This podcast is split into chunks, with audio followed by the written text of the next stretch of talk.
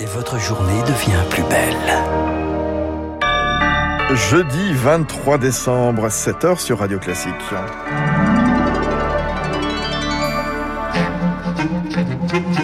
La matinale de Radio Classique avec Fabrice Lundy.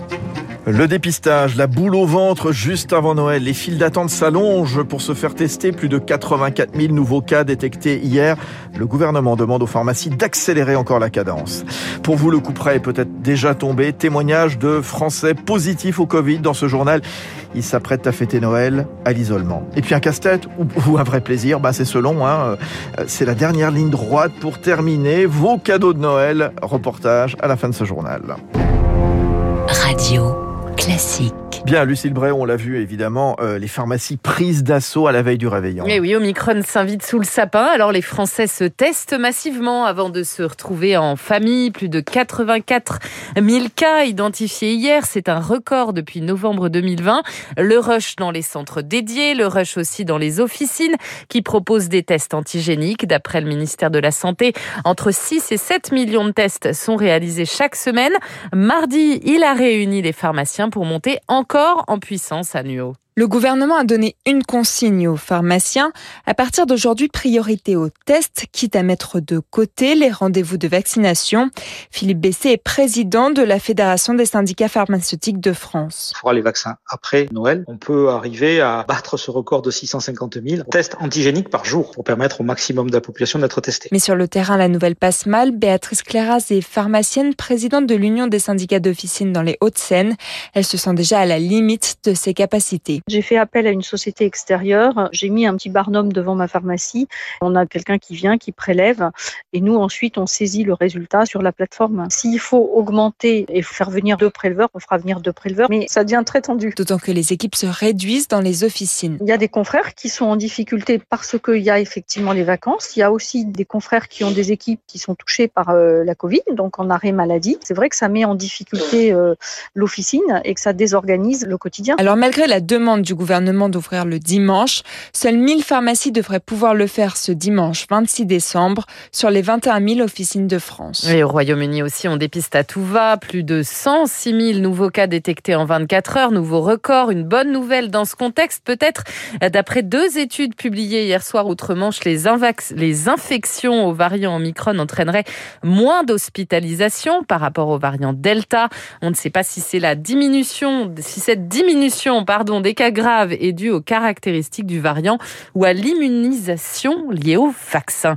Face à ce mutant beaucoup plus contagieux, nos voisins continuent tout de même de se barricader. En Espagne, retour du masque obligatoire dehors à partir de Noël. La Belgique, elle, ferme ses salles de spectacle dimanche. Alors, on connaît un nouveau mot, Covidé, voilà, voilà. Et si vous êtes Covidé, ben, vous allez peut-être passer Noël isolé. Eh oui, plus de 500 000 Français sont concernés. Fabrice testé positif ces derniers jours. Un coup dur, mais pas question de se laisser abattre. Témoignage recueilli par Azaïs Perronin. Toute la famille rassemblée autour d'un grand repas, de la bonne humeur et les cadeaux au pied du sapin prêts à être déballés. Voilà à quoi Juliette va devoir renoncer, testée positive au Covid-19 il y a quelques jours. J'ai pleuré, vraiment euh, j'ai pleuré parce que je me suis dit comment je vais faire, euh, c'est la fin de l'année, euh, j'aimerais bien voir ma famille quand même, mais on peut pas. Donc bah, au bout d'un moment on accepte quoi, puis on va s'isoler. Même seule dans son appartement parisien, pas question de se laisser abattre. J'ai quand même décidé de me faire plaisir hein, parce qu'il n'y a pas de raison. Euh, donc j'aimerais bien manger des noix de Saint-Jacques. Et euh, si possible, euh, je vais m'acheter une bûche glacée parce que quand même c'est Noël. Et puis mon estomac, il est en bonne santé, donc il n'y a pas de raison. Comme elle, Hugo a dû se résigner. Détecté positif, il a annulé son train pour rejoindre sa famille en Loire-Atlantique, mais sa soirée du réveillon ne se fera peut-être pas tout à fait seule. J'ai un copain qui est peut-être positif aussi, donc si euh, qui habite à côté de chez moi, donc s'il est aussi positif, il se peut qu'on le passe à deux. Ça peut être grand chose de fou, mais bon, on va on va jouer à des jeux de société, on va regarder euh, un film, euh, bon au moins passer une soirée avec un bon copain, c'est déjà sympathique. Normalement, Hugo comme Juliette devrait être remis sur pied d'ici la semaine prochaine et au moins pouvoir fêter le nouvel an. Et après avoir passé Noël confiné, préparez-vous à télétravailler massivement à la rentrée, au moins 3 à 4 jours par semaine. C'est la consigne du ministère du Travail. Selon une enquête Harris Interactive réalisée à sa demande, plus de 40% des salariés qui peuvent le faire facilement ne l'ont pas fait du tout la semaine dernière, malgré les très fortes recommandations du gouvernement. Pour Antonin Bergeau, économiste à l'École normale supérieure de Paris, il y a encore des réfractaires. Il reste des problèmes d'organisation, de confiance. C'est plus difficile parce qu'il y a moins d'interaction entre les gens. Donc on se dit que les messages vont moins bien passer. Il y a encore beaucoup de managers, beaucoup de chefs d'entreprise qui refusent le télétravail. Et, par ailleurs, il y a des gens qui n'aiment pas télétravailler tout simplement, qui n'aiment pas travailler de chez eux. Il y a des gens qui habitent dans des petits endroits où c'est pas pratique de télétravailler. Ils sont bien mieux dans leur bureau. Je pense qu'il y a peut-être une lassitude. Ce sûr, c'est que les gens en ont marre qu'on les oblige à télétravailler comme on a pu le faire il y a deux ans. Ils continuent à venir tant que c'est encore possible. Peut-être que si on insiste un petit peu, si on arrive à convaincre un peu plus les gens, on arrivera à peut-être 75%. Des propos recueillis par Émilie Vallès. 7h06. Dans le reste de l'actualité, la suspension de Klaus Kingsler est une erreur formelle. Jean-Michel Blanquer prend position après la décision de Sciences Po Grenoble de suspendre quatre mois ce professeur d'allemand accusé d'islamophobie. Le ministre de l'Éducation estime que le sanctionné n'était pas la priorité. Allez, vous faites partie peut-être des retardataires. Il est temps de s'y mettre. Plus que quelques heures pour faire ses cadeaux de Noël. Ah, cette belle-mère qui n'aime que le violet, ce petit cousin qui se régale de manga. Chaque année, c'est la même histoire. Trouver la bonne idée, le cadeau qui plaît, ce n'est pas toujours simple, Victoire Fort.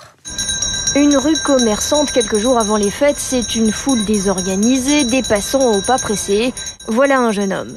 Euh, J'ai tout. Ça y est, enfin. Ça y est, enfin. Noël a beau être à la même date tous les ans, certains se font encore avoir. On est pressé par le temps, on a du boulot et, et on fait toujours ça au dernier moment. Quoi. Delphine, c'est tout l'inverse. Moi, je suis très organisée, je note toute l'année les idées de cadeaux.